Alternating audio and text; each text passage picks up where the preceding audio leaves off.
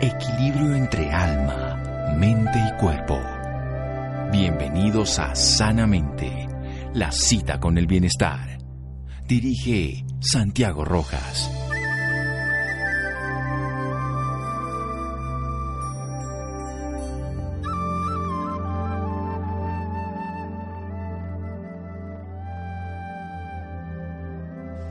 El corazón de la madre es el aula del niño. Henry Ward Becker.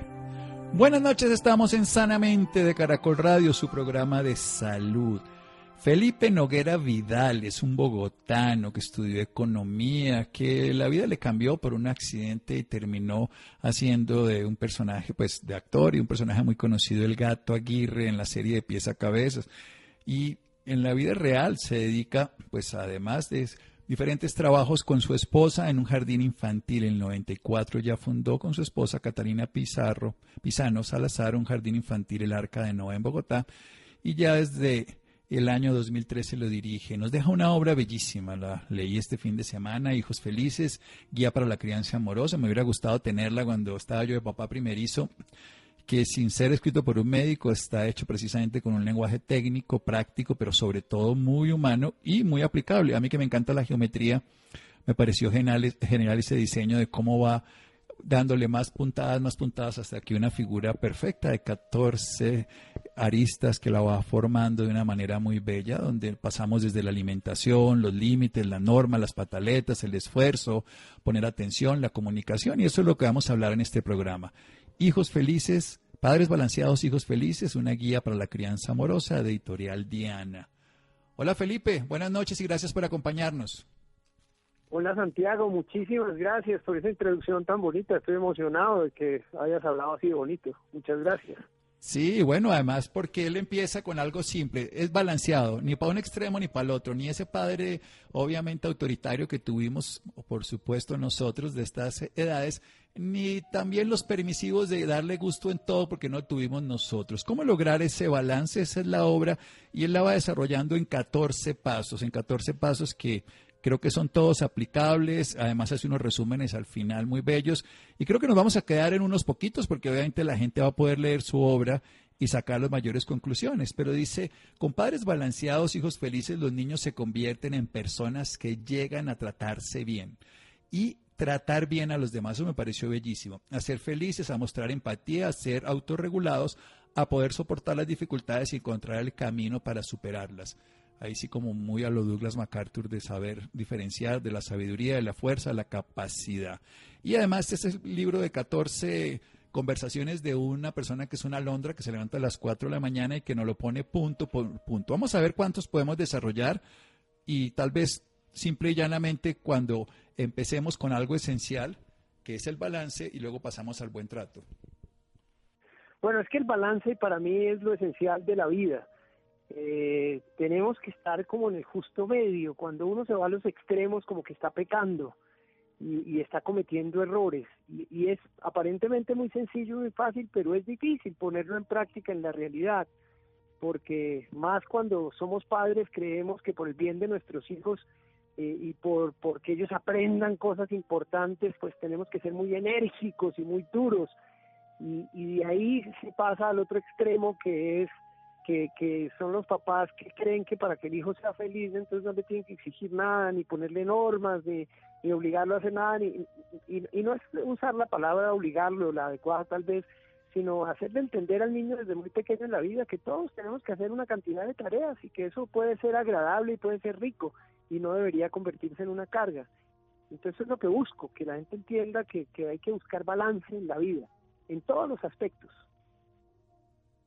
Balance en la vida es un equilibrio y lo que tuvimos los que tuvimos padres que nos obligaron a hacer cosas y seguramente ahora muchos nos convertimos en, en demasiado indulgentes, pues buscar ese equilibrio en la vida. Pasemos capítulo a capítulo, él va construyendo desde una circunferencia, le va poniendo figuritas para que se vaya generando una bella figura geométrica y lo va aumentando en 14 capítulos. Empecemos con el buen trato, que es cómo me gusta que me traten y cómo me gusta que me enseñen y también pues cómo me gusta tratar.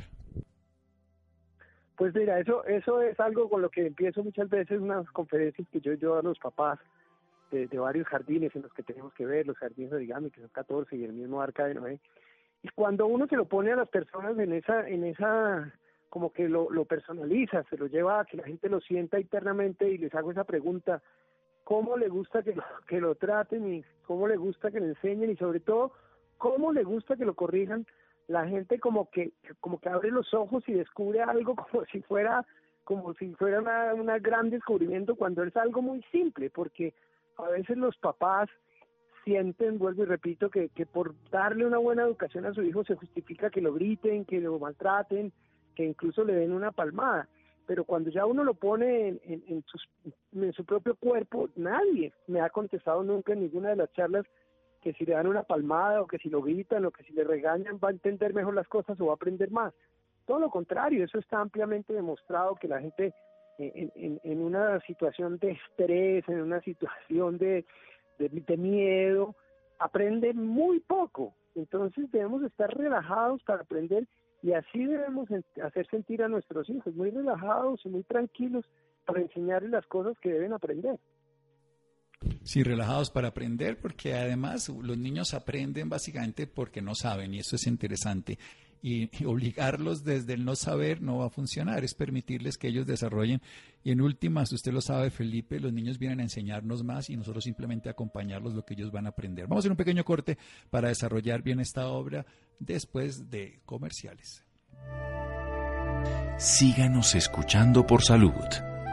Ya regresamos a Sanamente.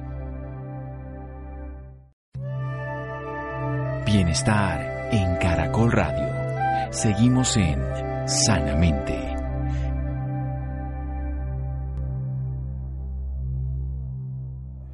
Seguimos en Sanamente de Caracol Radio. Estamos hablando con el autor del libro Padres Balanceados, Hijos Felices, Guía para la Crianza Amorosa, Felipe Noguera Vidales.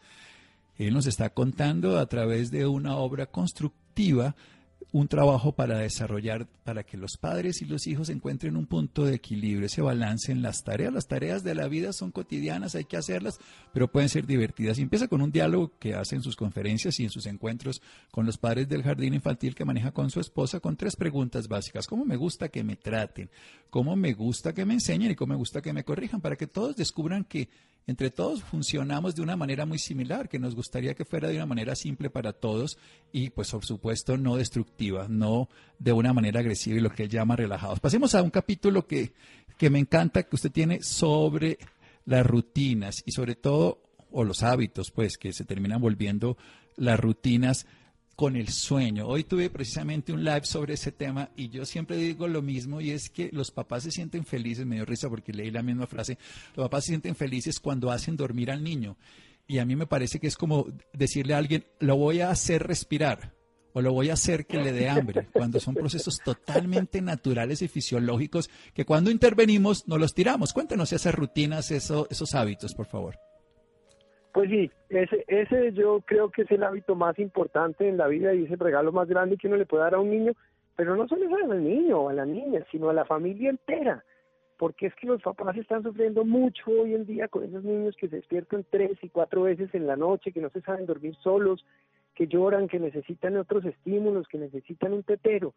Entonces, la invitación a los papás es que muy temprano en la vida, ojalá por ahí a los ocho meses ya el niño se sepa dormir solo, sin que lo estén consintiendo, sin que el niño esté jalándole el pelo a uno, sin que se duerma leyéndole un cuento, porque muchos papás creen que pues es una magia leerle un cuentecito y que el niño se quede dormido y eso es muy bonito. Y es muy bonito y a los niños hay que leerles mucho, pero nunca dejar que la niña asocie el momento de dormirse con que el papá le está leyendo el cuento, porque todos en la noche nos despertamos unas cuantas veces, eso es lo normal. Y, y si uno sabe dormirse solo, pues se vuelve a dormir, da una vuelta y se duerme.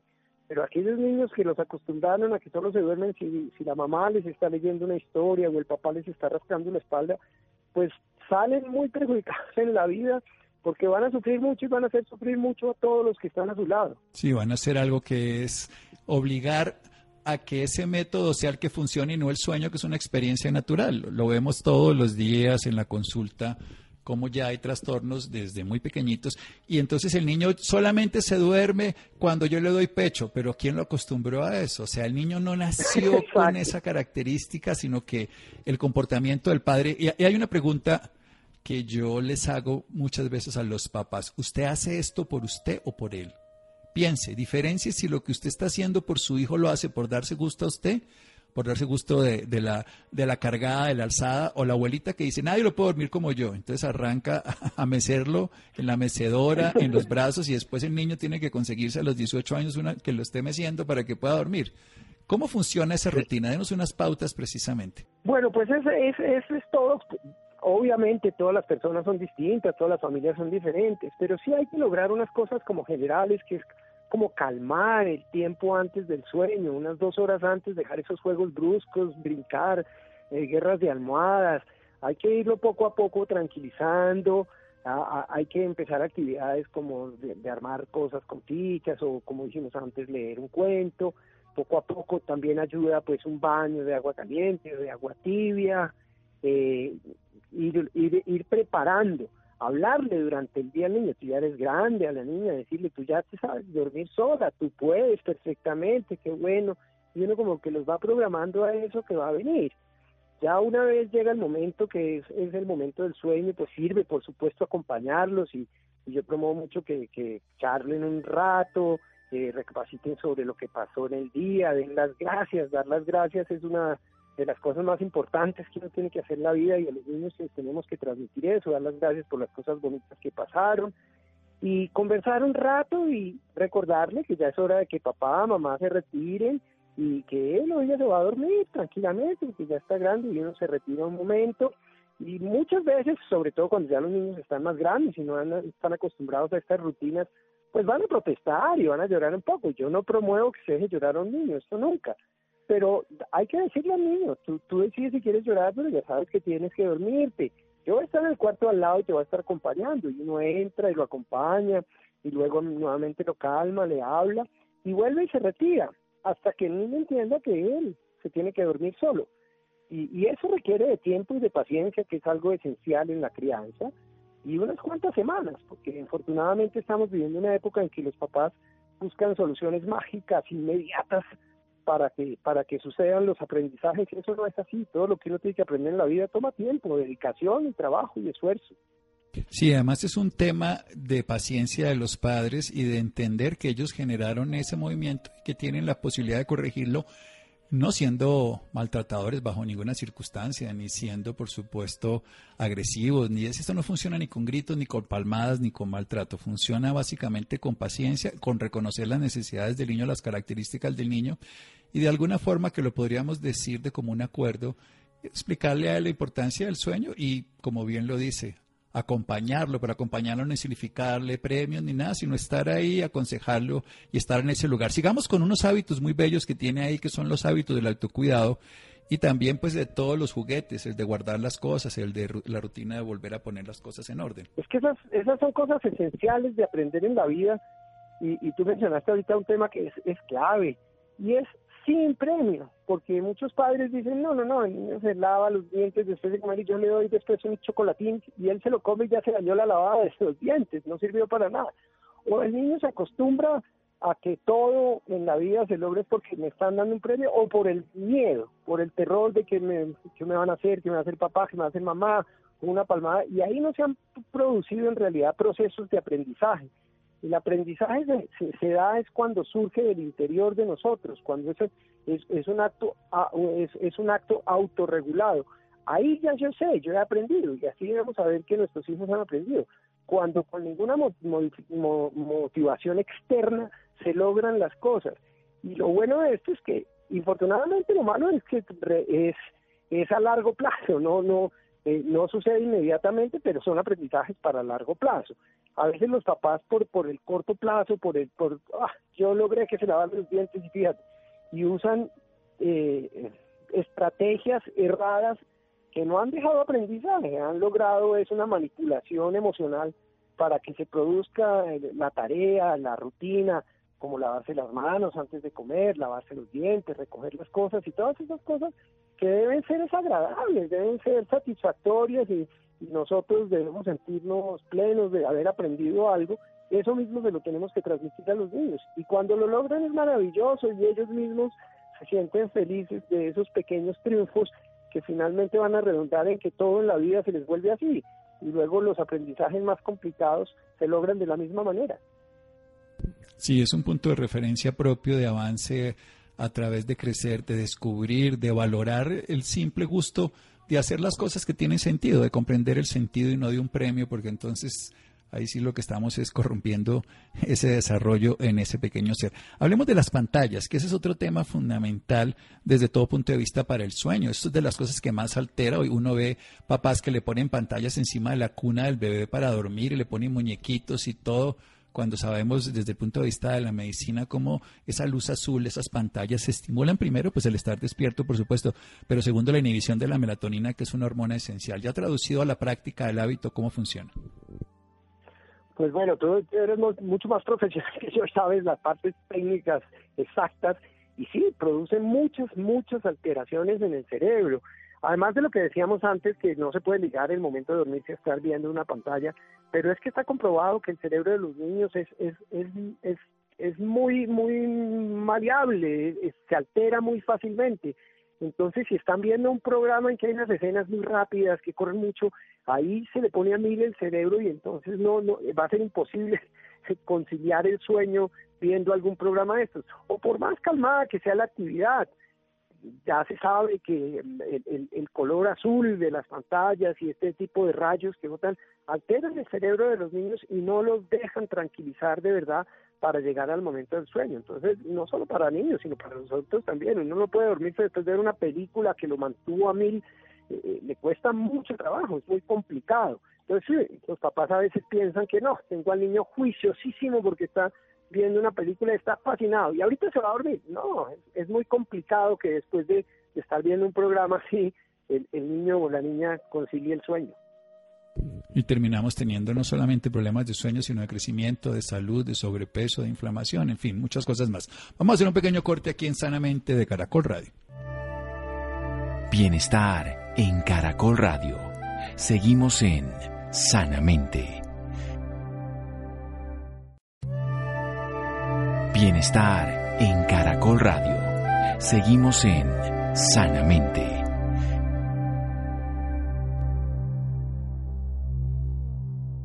Seguimos en Sanamente de Caracol Radio.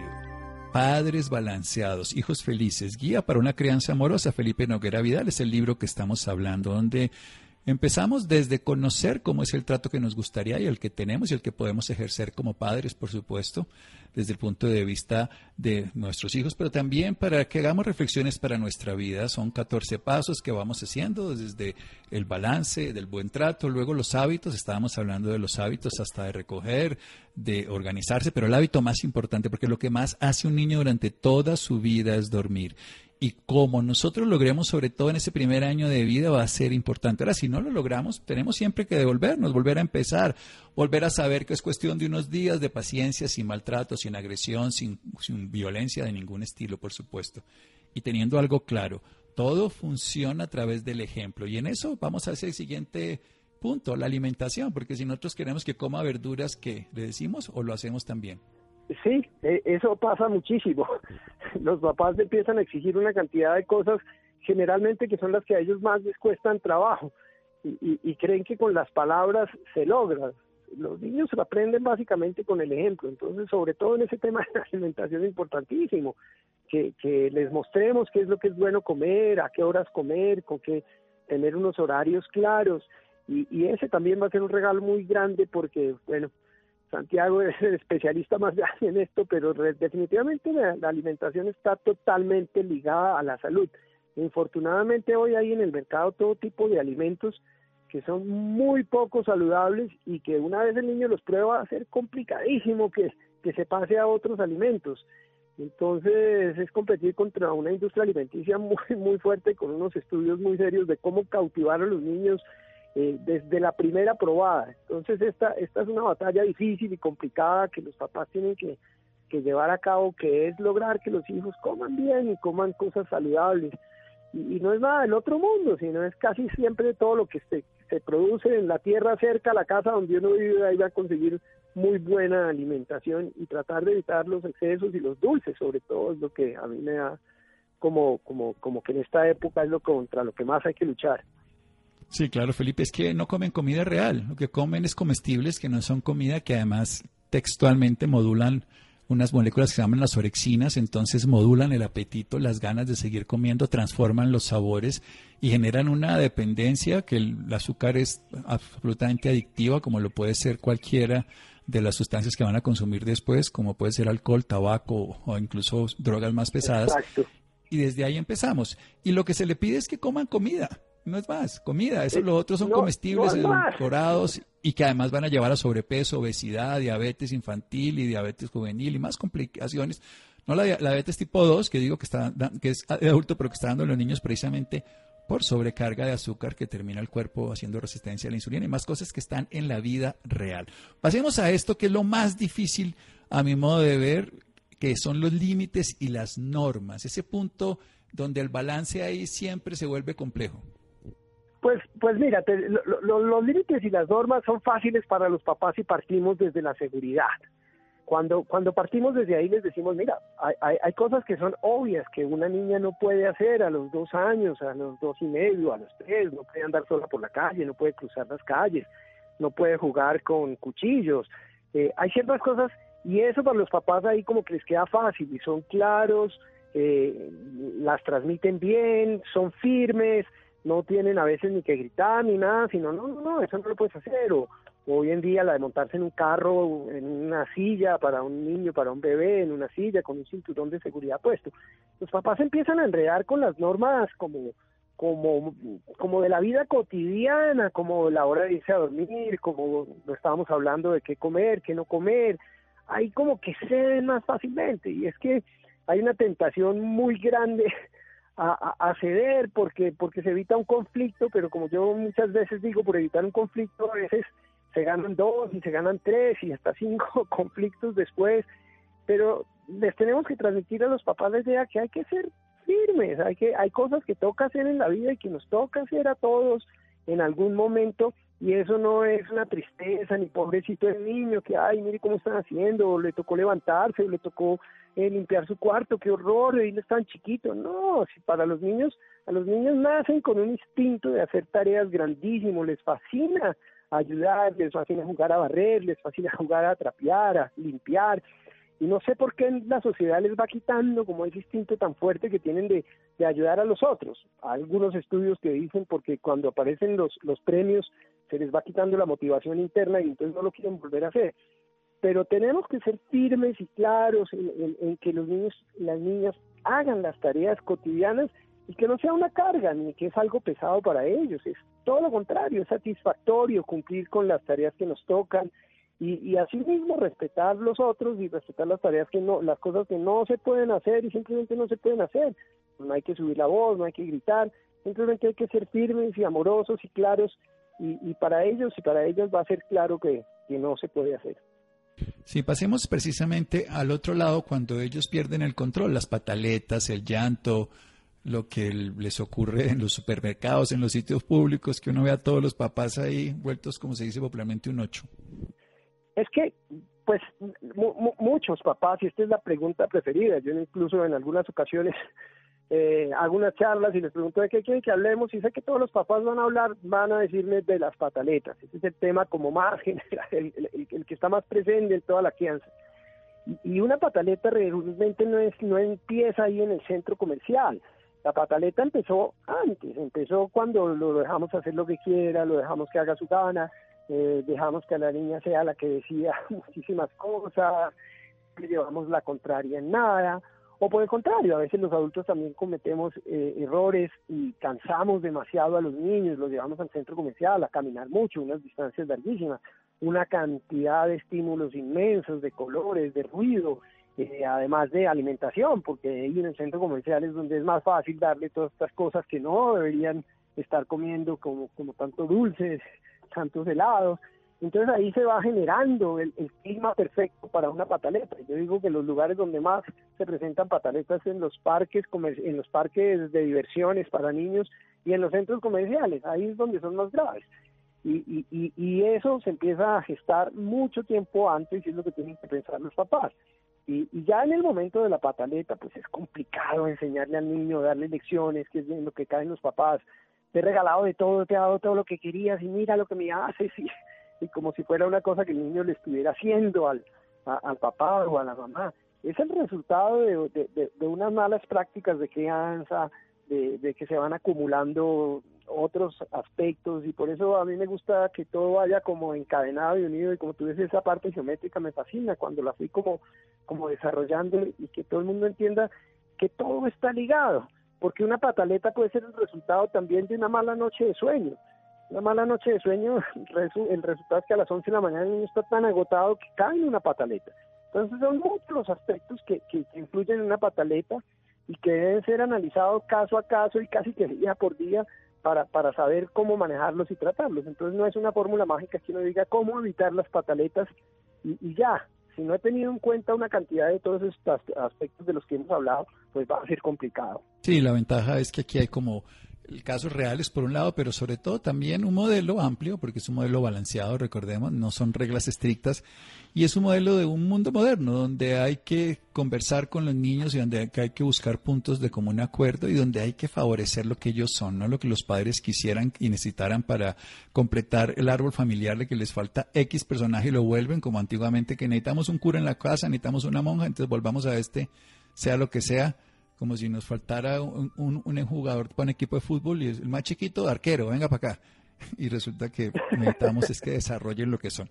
Ya vamos a terminar y un, un último capítulo, digamos penúltimo, y faltaría otro dentro de todos los que hay, el del esfuerzo y la responsabilidad, porque ahora viene el otro extremo, como que tienes que forzarse, tiene que sufrir, todo tiene que ser ganado pues con una condición de fatiga y la vida se vuelve muy, muy tensionante para un niño. Sí, no, yo no creo tampoco eso, que, que, todo para un niño se, se tenga que convertir en, una fatiga. Pero por supuesto les tenemos que transmitir que las cosas importantes se logran haciendo esfuerzos, se logran, pero, pero es un esfuerzo rico, es un esfuerzo satisfactorio que lo, que lo llena uno como de vida, de energía, pero eso se transmite, pero como dijimos antes, si también el ejemplo no está y el papá o la mamá se están quejando todo el día, ay, me tocó limpiar la luz, ay, me tocó barrero, o en el trabajo me pusieron a hacer esto, pues eso se lo transmite uno a los hijos, se los va transmitiendo, y esto no debería ser así, debemos mirar debemos mirar las tareas o lo, que tenemos que hacer, no como un esfuerzo, sino como un, un motivo más para estar felices, para, para tener labores cumplidas, para sentirnos satisfechos de que estamos en el mundo haciendo algo. Y eso se transmite a los niños, con el ejemplo, con las palabras que hablamos, con la comunicación, con todo, se les va transmitiendo que, el esfuerzo es algo rico y que para, que para lograr las cosas en la vida nos tenemos que esforzar un poquito, pero eso es satisfactorio, es bueno. Claro, no, hay que esforzarse, hay que meterle ganas a las cosas, pero el tema es gozárselo, no sufrirlo textualmente de esa manera. Y terminemos con esto, la inteligencia emocional, la conciencia emocional, a que ellos puedan identificar sus emociones y diferenciarlas de otro y puedan hacerse cargo de ellas, puedan descubrir de lo que sienten. ¿Cómo, favorecerlo? Pues eso, eso empieza también desde que se nace. Desde que se nace les tenemos que empezar a transmitir eso. el mundo emocional, la inteligencia emocional que definitivamente es en lo que los niños vienen menos preparados, porque desde que un bebé nace, un bebé nace, eh, viene preparado para lograr todo lo que necesita para la supervivencia, la, la, comida, el cariño, todo. Y, y, los niños son, son muy buenos aprendiendo cómo manipular con el llanto y son muy buenos a copiar la manipulación que puedan hacer sus padres en eso. Entonces nos tenemos que alejar por completo de eso, tenemos que desde muy temprano en la vida nombrar las emociones, que los niños nos vean, que estamos cansados, que estamos furiosos, que estamos molestos por algo, pero que nos controlamos. Uno se puede poner furioso, pero tiene que controlarse y eso no le da derecho a tratar mal a nadie, a gritar a nadie, pero por supuesto que las emociones están presentes y, y todo el día, durante todo el día pasamos por casi todas las emociones que hay. Pero lo importante es saberlas procesar, saberlas nombrarlas no, no, no tanto reaccionar a lo que nos pasa, sino actuar de una manera calmada, eh, usando distintas técnicas, y hay muchas. Respirar es tal vez para mí la más importante, aprender a, respirar en los momentos difíciles, a retirarnos un poquito, tomar un poco de agua, eh, bueno, contar, como decía muchas veces, contar, eh, o, cada cual buscar la técnica que, que más le convenga para, para procesar esas emociones, para calmarlas, para, para saberlas de verdad identificar y saber pasar por la vida sin, reacciones eh, que nos llevan a cometer unos errores gravísimos y a, tener conflictos inmensos con, nuestra familia, con nuestra pareja.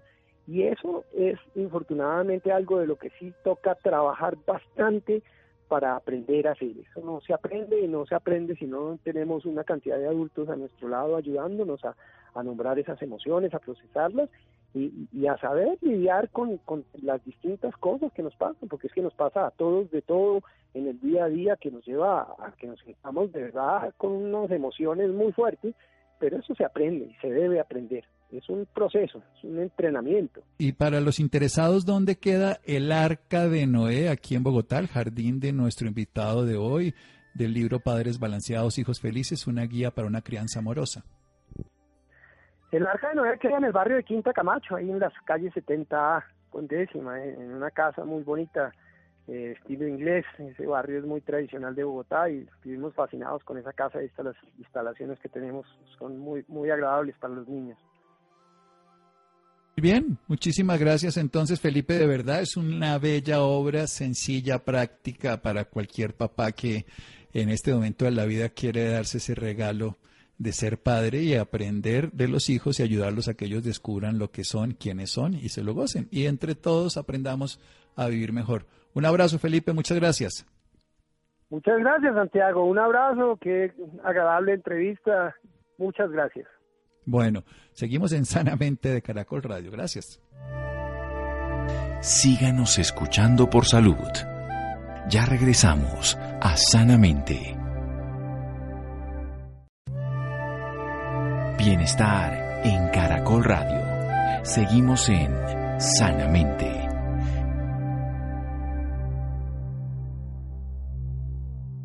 Seguimos en Sanamente de Caracol Radio, el día de la concientización del raquitismo.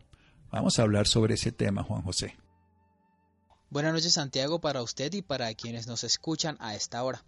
El raquitismo hipofosfatémico ligado al X es un trastorno genético que puede tardar hasta 6 años en ser diagnosticado. La red XLH es una organización que hace un llamado a entender la importancia del diagnóstico precoz y preciso, así como mantener un tratamiento adecuado para poder tener calidad de vida, en especial el 23 de junio, día en el que se conmemora esta enfermedad genética rara. Para hablarnos más del tema nos acompaña la doctora Adriana Medina, médica endocrinóloga del Hospital San José y es coordinadora del programa de fracturas. Buenas noches, doctora Adriana, y bienvenida sanamente. Buenas noches, Juan José, y buenas noches a toda la audiencia. Doctora, para iniciar, cuéntenos qué es el raquitismo hipofosfatémico. Bueno, el raquitismo eh, hipofosfatémico se refiere a una enfermedad genética en la que hay una disminución del fósforo el fósforo es muy importante para los huesos, o sea, no solamente el calcio, no solamente la vitamina D, sino también el fósforo. Entonces, esta es una enfermedad genética en la que se produce, eh, o no se produce, sino se disminuye la cantidad de fósforo, eh, se elimina en grandes cantidades por la orina y la persona desde su nacimiento está siempre bajo una disminución de fósforo que va a llevar a una alteración en sus huesos, hace que los huesos sean poco fuertes, sean más blandos y se puedan deformar fácilmente. Doctora, ¿cuáles son los síntomas de esta enfermedad?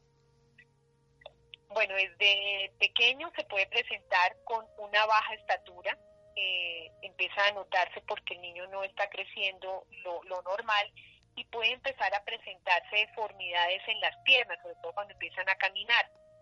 Eh, se empieza a ver piernas arqueadas, eh, también alteraciones en, las muñecas, o sea, en el antebrazo, se pueden ver como unas protrusiones y con el tiempo van a presentarse fracturas, más fracturas de lo normal, o sea, no, no solo fracturas eh, con un trauma grande, sino fracturas con cualquier golpecito, con cualquier caída de la propia altura, eso empieza a verse ya un poco más grandes, niños más grandes, adolescentes y en la edad adulta se presentan con mucha frecuencia. Además pueden presentar de dolor, dolor en los huesos, dolores musculares y rigidez en las articulaciones. Doctora, ¿y los niños son quienes más se ven afectados? Todas, se, se presenta desde la niñez porque es una enfermedad genética pero estos niños pues van a, crecer y van a ser adultos y entonces esta enfermedad que es muy rara puede verse uno de cada 20 mil personas, eh, la podemos ver desde los niños, adolescentes, adultos eh, que están sufriendo esta enfermedad. El problema es que puede pasar desapercibida precisamente porque es una enfermedad rara. Y a veces la gente cree que, ah, que su niño nació con las piernas eh, arqueadas o, que se le están arqueando, deformando las piernas, piensan que es por otra cosa, piensan que de pronto es porque nació eh, en un parto de pies o piensan que fue porque hizo una mala fuerza o porque se sentaba mal y eso no tiene que ver. Eh, esto es una enfermedad genética en la que se presentan estas deformidades por la deficiencia de fósforo. Entonces, eh, debe haber un llamado de, atención ante el público en general y ante la comunidad de médicos para que se detecten estos casos de deformidades en las piernas, que son generalmente piernas arqueadas o de cualquier forma, porque los huesos prácticamente se reblandecen y se alteran y pierden fortaleza. Y el llamado es a que se detecte a tiempo para que pues, se preste atención, se hagan los exámenes pertinentes y se dé el tratamiento adecuado. Y finalmente, ¿cómo logran diagnosticar la enfermedad o qué deben hacer las personas en caso de tener los síntomas? Normalmente, eh, al principio, o sea, que se detecta cuando empiezan a verse las deformidades o las fracturas frecuentes, eh, las personas que sufren de esta enfermedad, como esto es una enfermedad genética, antes de hablar del diagnóstico, quiero decir que siempre debe haber una consejería de un genetista, una consejería genética, porque es una enfermedad que se puede transmitir a los hijos esta enfermedad altera mucho la calidad de vida porque causa dolor, causa rigidez, causa fracturas, discapacidad. El diagnóstico eh, inicial se hace con la medición del fósforo. Se mide el fósforo en sangre y ahí se puede saber si hay niveles muy bajitos. Y el, diagnóstico ya eh, definitivo o, el que nos lo confirma es un estudio genético que también se puede hacer en el plan de salud se identifica el gen que tiene la mutación, que es el gen FEX. Y una vez se diagnostica, el tratamiento inicial pues eh, es la reposición de fósforo, pero ya existen con nueva, con los avances de la tecnología tratamiento mm, que ayuda a disminuir precisamente esa, esa liberación excesiva de fósforo por la orina y ayuda no solamente a mantener los niveles normales, sino a restablecer la calidad de vida, la funcionalidad, eh, incluso las deformidades cuando se empieza el tratamiento desde la niñez. Doctora, ¿de qué otra forma se puede ayudar eh, pues, a mantenerse sano en caso de tener la enfermedad? ¿Existe algún tratamiento distinto o puede que algún alimento también ayude a mejorar las condiciones? Normalmente, como es una enfermedad genética y es muy específico el daño, el deterioro sobre el fósforo, no, no hay un un aporte nutricional diferente al que debe consumir pues la población general. O sea, toda la población en general, todos debemos mantener una nutrición balanceada, tener un buen aporte de calcio para los huesos, de proteína, eh, niveles adecuados de vitamina D. Pero en este caso del raquitismo hipofosfatémico ligado al X, eh, a veces los cambios nutricionales no, no van a impactar totalmente en el, en el curso de la enfermedad, diferente a los raquitismos, por ejemplo, por, por vitamina D, que es por malnutrición. En este caso, eh, sí tiene que haber una prescripción del médico en cuanto a cuánto necesita esta persona de fósforo y si necesita el medicamento, pues medicamentos nuevos que, que tienen avances y que pues ya van hacia la parte eh, genética de la persona. Doctora, ¿cuáles son las recomendaciones para quienes padecen la enfermedad y también para prevenirla? Bueno, la prevención, pues eh, no se puede prevenir porque es una enfermedad genética. ¿sí? La persona que nace, nace con la enfermedad, pero sí puede prevenir las fracturas eh, siempre consultando en, contacto continuo con su médico tratante eh, para lograr niveles adecuados de fósforo, para llevar a metas de tratamiento, debe prevenir las fracturas, entonces si hay inestabilidad para caminar debe pues eh, acudir no solamente a la parte de ejercicio, sino a de pronto necesita algún dispositivo para ayudarse a caminar. O sea, cuando ya la enfermedad está avanzada, hay que tener mucho cuidado de las de, sufrir fracturas. pero siempre debe haber un acompañamiento médico, porque pues el médico es quien va a prescribir eh, los medicamentos adecuados para que la persona no, no avance y tenga una mejor calidad de vida. ¿Y cuál es su consejo para las personas que nos escuchan hasta ahora? Pues el consejo es que, a pesar de que es una enfermedad rara, es una enfermedad que existe y la tenemos y que pues en Colombia hay varios casos. Eh, hay que identificar la enfermedad. Entonces, cuando veamos un, un niño, una persona adulta, a cualquier edad, que tenga las piernas en forma de arco, como un paréntesis, que tenga las piernas eh, un poco deformes con una baja estatura, o ya un adulto que note que se está fracturando más frecuentemente de lo normal, siempre el consejo es eso no es normal, o sea, no es no es normal que uno que uno esté así, eh, que nazca así, hay que acudir al médico, los niños al pediatra, los eh, adultos pues a su médico eh, que los ve, ya sea general, internista, especialista en, en otras ramas, para que se le preste atención a la enfermedad y sobre todo si ya se sabe que la padecen, si ya tienen el diagnóstico, también acudir a consejería genética. Y para las personas interesadas, ¿dónde la pueden contactar? Ah, yo estoy en el Hospital San José eh, y también me pueden contactar a través de la Asociación Colombiana de Osteoporosis y Metabolismo Mineral, ACOM. Pues gracias, doctora Adriana Medina, por esta información y por acompañarnos esta noche en Sanamente. Bueno, muchas gracias a ustedes. Bueno, gracias Juan José, muchas gracias a Laura, a Iván, Ricardo Bedoya y Esidro Rodríguez. Quédense con una voz en el camino con Ley Martín. Caracol piensa en ti. Buenas noches.